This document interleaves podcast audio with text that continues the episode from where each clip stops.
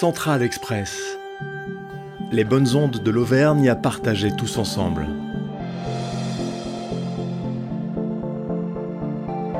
Place dans ce numéro à des personnages historiques, héros d'Auvergne et du Massif central, qui ont contribué à la construction de l'idée de nation.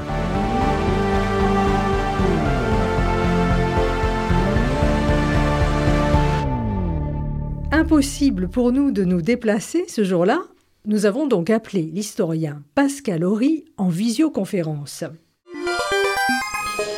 Pascal Horry, euh, historien, c'est la meilleure définition, la plus simple. Euh, je suis officiellement professeur émérite d'histoire contemporaine à la Sorbonne et depuis peu de temps membre de l'Académie française.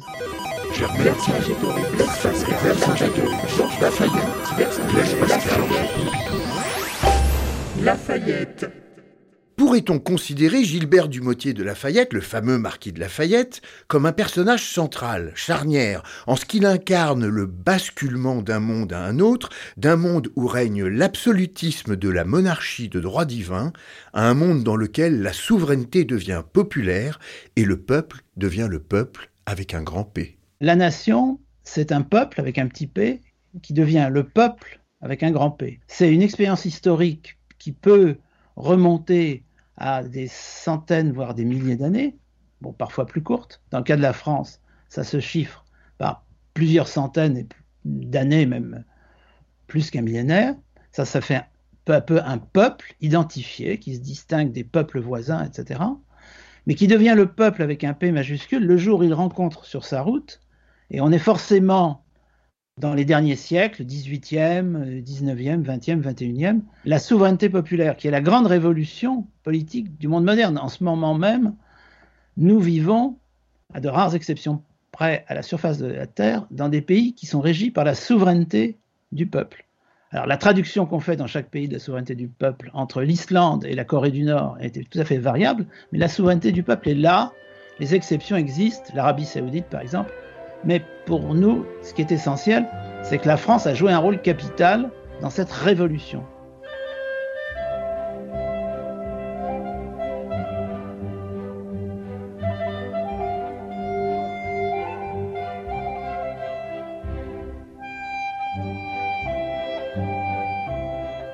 cette révolution se situe en 1789. Ça, on peut penser que tous les Français et une partie des étrangers le savent. Ce que l'on sait moins, c'est que Lafayette, qui est le héros de l'année 1789, qui est idolâtré par une large partie de la population française, qui ensuite, quand il retournera aux États-Unis, sera accompagné par des scènes de délire, d'enthousiasme, Lafayette est né dans ce qui est aujourd'hui la Haute-Loire. Et Lafayette, c'est effectivement le type même du jeune aristocrate, hein. il n'a que 32 ans euh, en 1789, et il a déjà un grand prestige, puisqu'il a été associé à l'indépendance des États-Unis. Et d'ailleurs, le drapeau tricolore, c'est la, verticalisation des couleurs qu'utilisaient les partisans de l'indépendance américaine. Et Lafayette, sans le vouloir, a contribué, par exemple, à imposer le tricolore à la Révolution française. Donc ce personnage est absolument central parce qu'il représente le siècle des Lumières. Hein. il a lu directement ou indirectement les grands auteurs, euh, Voltaire, Rousseau, euh, Montesquieu, etc. Il a payé de sa personne parce que c'est un militaire. Washington en fait quand même un major général. Il n'a pas joué un rôle simplement décoratif dans euh, la Révolution américaine. Et je rappelle que cette révolution, c'est la première décolonisation moderne. Parce qu'on parle beaucoup de décolonisation au XXe siècle, mais les États-Unis, ce sont des colonies qui se révoltent victorieusement contre leur métropole, suivies deux générations après par l'Amérique latine. Hein. Donc la Révolution américaine, c'est fondateur, mais il se trouve que du coup, grâce à ce prestige, quand il revient en France, Lafayette est le porteur des espoirs de ceux qu'on appelle les patriotes à l'époque, qu'on appellera parfois les libéraux ensuite, disons la gauche, entre guillemets, qui veut au minimum une réforme.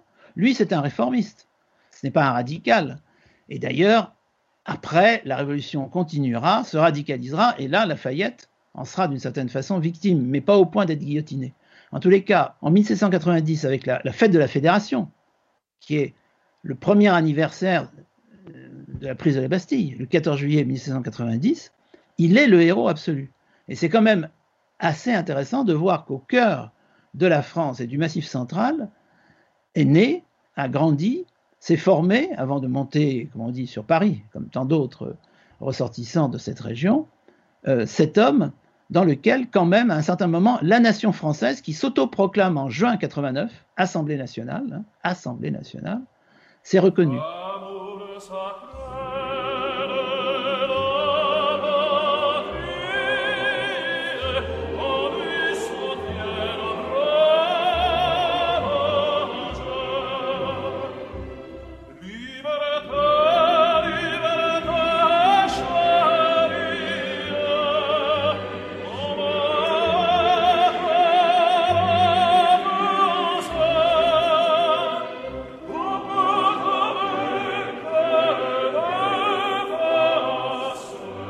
Cette version de la Marseillaise est une rareté. C'est la première version orchestrée de l'œuvre de Rouget de Lille quelques mois après sa création.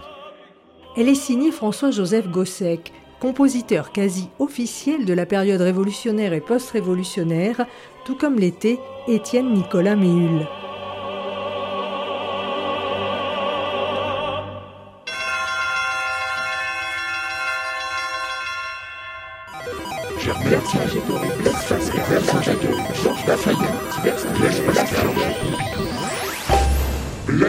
Pascal.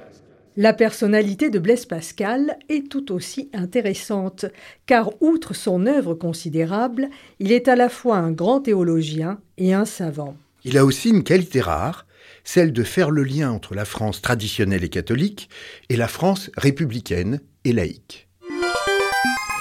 Cette France moderne, cette nation, France, va, comme toutes les autres nations, d'ailleurs ça se passe en ce moment sous nos yeux, hein, vous avez des nations qui sont en train de naître hein, sous nos yeux, au Kurdistan, en Écosse, en Catalogne, c'est une question d'actualité. Hein. Cette nation, elle s'est forgée une mythologie. Et quand je dis mythologie, c'est pas du tout péjoratif. Toutes les sociétés humaines ont besoin de se raconter une histoire qui donne du sens à leur destin. Mais sans exception, on tient debout comme ça. Quand il n'y a plus de mythologie, ça s'effondre.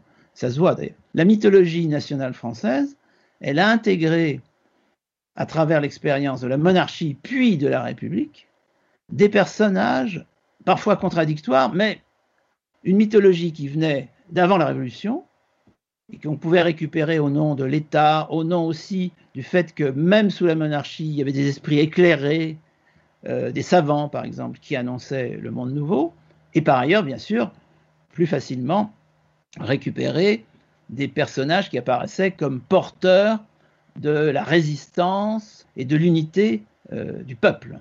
Dans la région euh, centrale de la France, vous avez deux personnages qui correspondent assez bien à ça, c'est Vercingétorix et Blaise Pascal. Alors ça peut paraître étonnant des associés, mais quand on y réfléchit, Vercingétorix, évidemment, c'est le symbole même de la résistance à un maître, un occupant, un envahisseur, Jules César, auquel d'ailleurs euh, certains rendent hommage tout en rendant hommage à Vercingétorix, parce qu'avec le temps, on finit par rendre hommage aux deux. Et c'est très intéressant de voir que c'est Napoléon III qui va lancer la mode Vercingétorix. Pourquoi est-ce que les Gaulois désormais sont une référence? Parce que ça permet de rallier aussi bien un certain nombre de, traditionnalistes que de modernistes qui sont très contents que les, Gaulois ne soient pas encore chrétiens. Parce que jusque-là, la mythologie monarchique est commencée à Clovis. Et là, nous avons avec Vercingétorix un peuple qui est considéré comme ancêtre du peuple français. Ça peut se discuter, mais l'essentiel, c'est le mythe. Hein. C'est ce qu'on se raconte. Et qui a déjà des qualités. Paradoxalement, c'était un vaincu, mais un vaincu avec du panache. Or, la France de la guerre de 70, c'était supposé être ça. Donc Vercingétorix était parfait, et la Troisième République a chanté les louanges de Vercingétorix.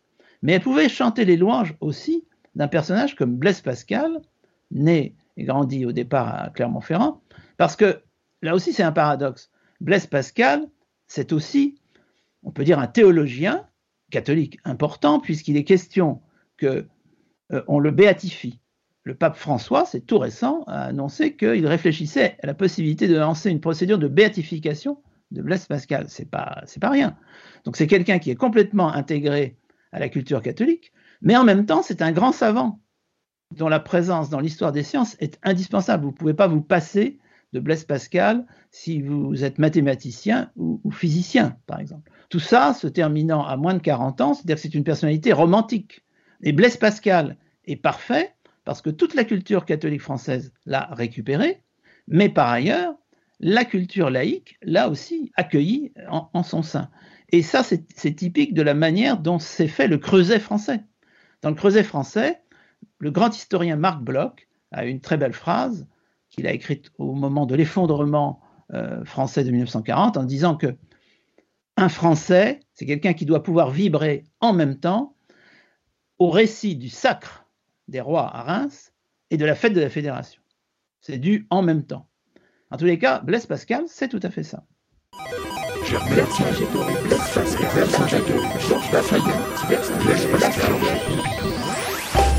Georges Pompidou. D'un côté, Georges Pompidou, c'est un homme de culture. Il a impulsé le Centre national d'art et de culture, qui porte aujourd'hui son nom. Il a écrit une anthologie de la poésie française. Et durant sa mandature à l'Élysée, au début des années 70, il a ouvert les portes du palais présidentiel à de nombreux créateurs contemporains, tout en incarnant la méritocratie républicaine. Alors, comment intervient Georges Pompidou natif de Montboudif dans le Cantal dans cette euh, galerie de portraits, très simplement parce que cette culture républicaine qui s'installe maintenant, on l'a compris avec des mythes comme Blaise Pascal ou Vercingétorix, c'est une culture de la méritocratie. Et ça, c'est essentiel pour comprendre l'importance du système scolaire dans le modèle français euh, de résolution des problèmes sociaux. Et Georges Pompidou, fils d'un instituteur et d'une institutrice représente évidemment un exemple parfait de cette intégration par les études, qui signifie, et non seulement ça a été une réalité, mais ça a été en effet euh, un mythe. Pensez à Marcel Pagnol, aux instituteurs, de toutes ces biographies euh, qui vont rendre visite dans leur ferme à des paysans pour leur dire mais vous savez votre fils, votre fille, euh, il faudrait quand même l'encourager il pourrait, elle pourrait avoir des bourses, ça lui permettrait euh, d'aller au-delà du certificat d'études, etc. Et puis à l'arrivée, vous êtes euh, professeur agrégé, pas forcément président de la République. En tous les cas, c'est exactement ce qui est arrivé à Pompidou, hein, né à Montboudif. Donc là, on est du côté du Cantal. Alors, avoir des parents couple d'instituteurs, hein, le père et la mère, sous la Troisième République, je pense que ça aide. Et en tous les cas, vous avez quantité d'hommes politiques, d'écrivains, d'intellectuels, euh, d'entrepreneurs aussi, qui ont suivi cette fameuse méritocratie euh, républicaine.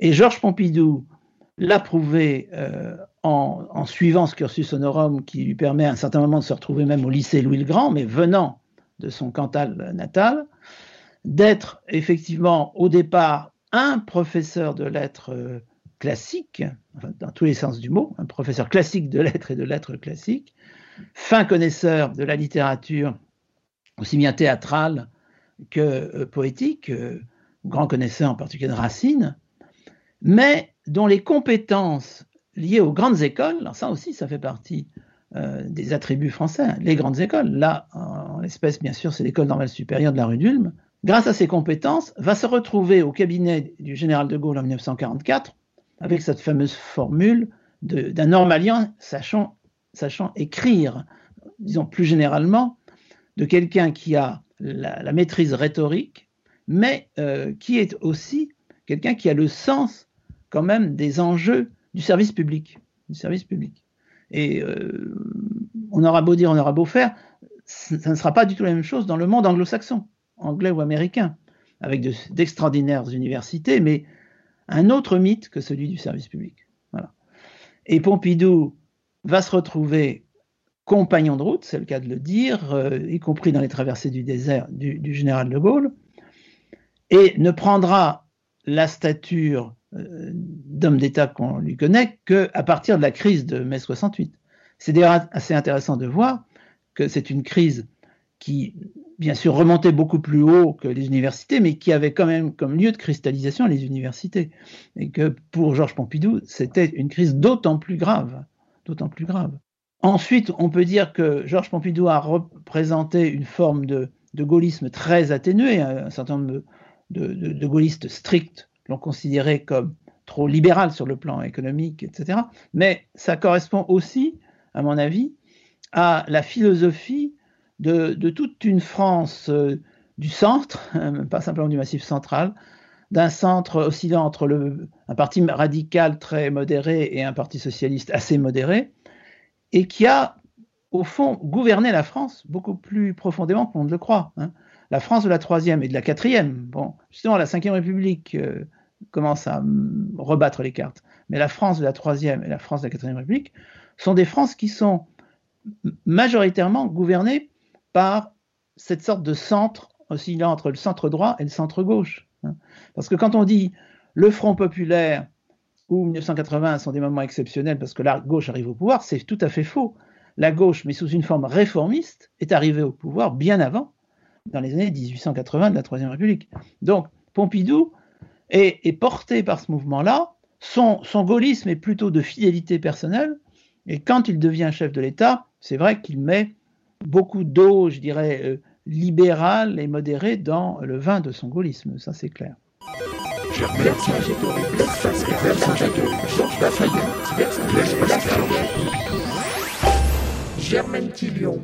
Parmi les personnalités que nous évoquons avec Pascal Horry, il est indispensable de parler de Germaine Tillion.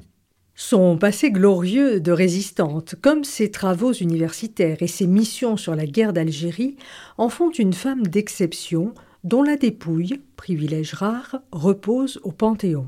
Elle est aussi l'auteur d'une opérette, Le Fugbar aux Enfers, qui sera créée en 1984 au théâtre du Châtelet à Paris et qui a été conçue dans des conditions terribles, puisqu'elle l'a écrite durant son internement au camp de concentration de Ravensbrück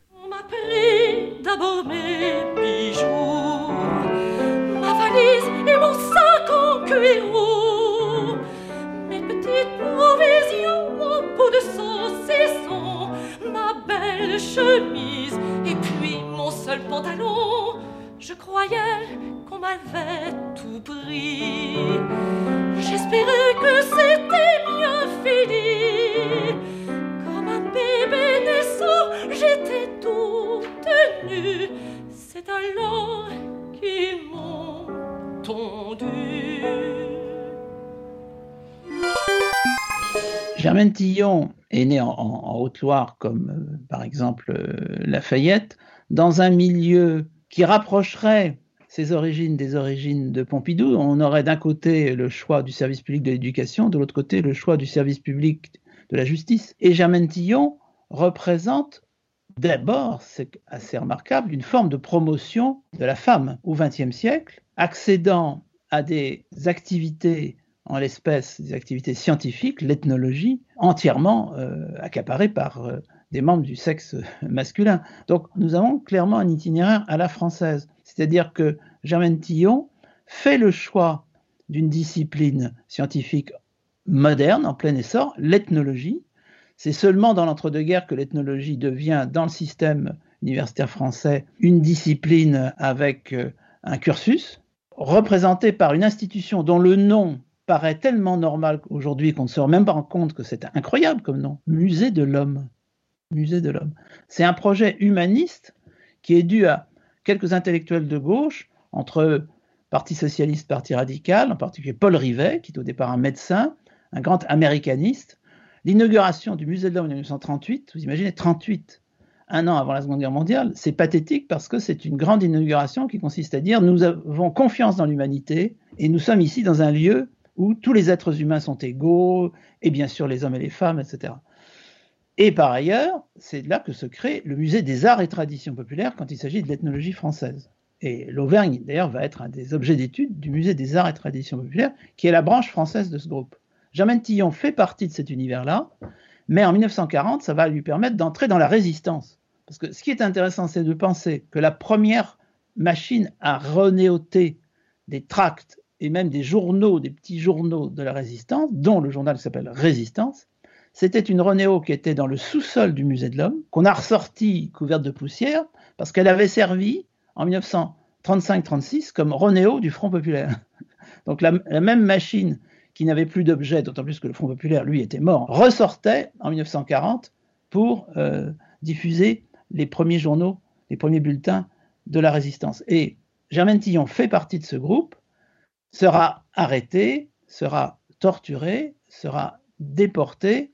Par chance pour elle, Germaine Tillon survit. Elle va se retrouver une dernière fois au cœur du destin national à l'époque de la guerre d'Algérie. Parce qu'elle se retrouve sur le terrain, parce qu'elle le veut. C'est-à-dire qu'elle se dit, je ne peux pas être simplement une ethnologue. En tant que citoyenne, euh, il faut que j'agisse. Et ce qui est intéressant dans le cas de Germaine Tillon, c'est que ce n'est qu'aujourd'hui qu'on voit à quel point, jusqu'au bout, jusqu'à la fin de la guerre d'Algérie et même au-delà, elle va travailler à essayer de trouver des solutions qui ne soient pas des solutions de pure et simple guerre, je dirais même de guerre civile. Parce que la guerre d'Algérie, ce n'est pas une guerre étrangère. Ça la rapproche d'Albert Camus, évidemment.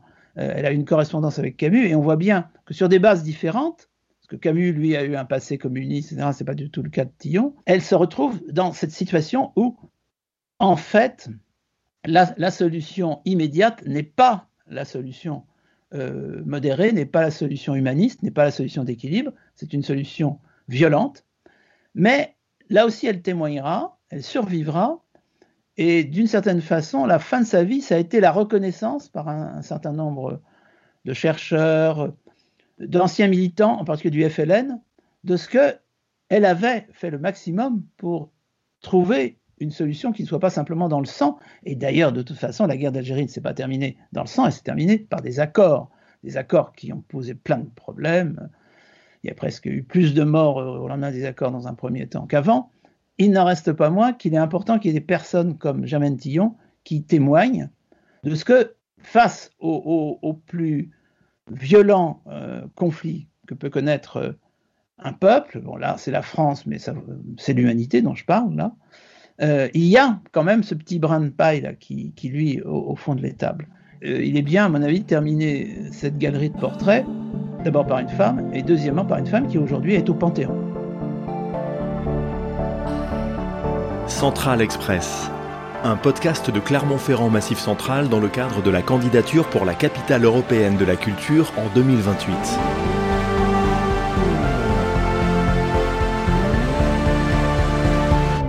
Ensemble, construisons la capitale.